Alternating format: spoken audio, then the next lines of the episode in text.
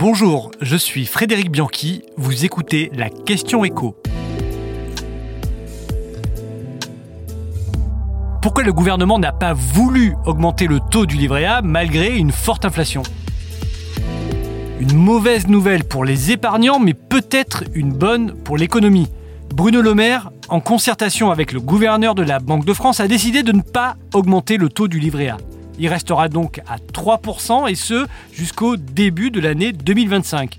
Si pourtant on avait appliqué la méthode de calcul qui tient compte de l'inflation, il aurait dû grimper à 4,1% au 1er août. Mais il n'en sera rien. Après 4 hausses successives qui l'ont vu passer de 0,5 à 3% en 3 ans, le taux va donc faire du surplace. Et le gouvernement l'assume. Pendant un temps, son rendement sera inférieur à l'inflation qui devrait, elle, tourner aux alentours de 5% en 2023. Concrètement, si vous avez 10 000 euros sur votre livret A, vous perdrez donc 200 euros de pouvoir d'achat sur l'année.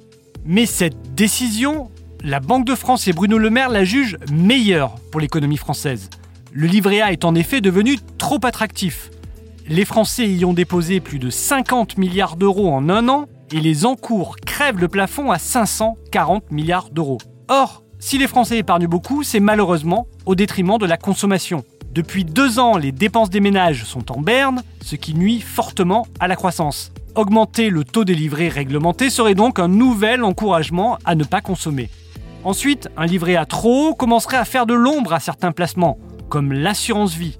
Depuis quelques mois, on le voit, les Français prennent de l'argent de ce placement qui leur rapporte moins, 2% en moyenne pour les fonds euros, pour garnir leur livret. Un mouvement qui, s'il s'accélérait, poserait de sérieux problèmes de solvabilité aux banques et aux assurances qui proposent de tels placements. Enfin, le ministre a évoqué l'intérêt économique national pour justifier le maintien du taux à 3%. Que veut-il dire par là? Il faut rappeler que l'argent des livrets sert principalement à financer le logement, et en particulier le logement social en France. La Caisse des dépôts prête aux bailleurs sociaux l'argent des livrets moyennant rémunération. Or, cette rémunération, c'est le taux du livret A.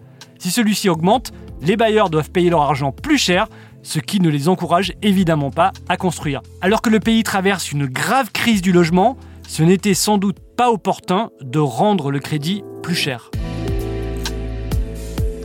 Vous venez d'écouter la question écho, le podcast quotidien pour répondre à toutes les questions que vous vous posez sur l'actualité économique. Abonnez-vous sur votre plateforme préférée pour ne rien manquer et pourquoi pas nous laisser une note ou un commentaire. À bientôt.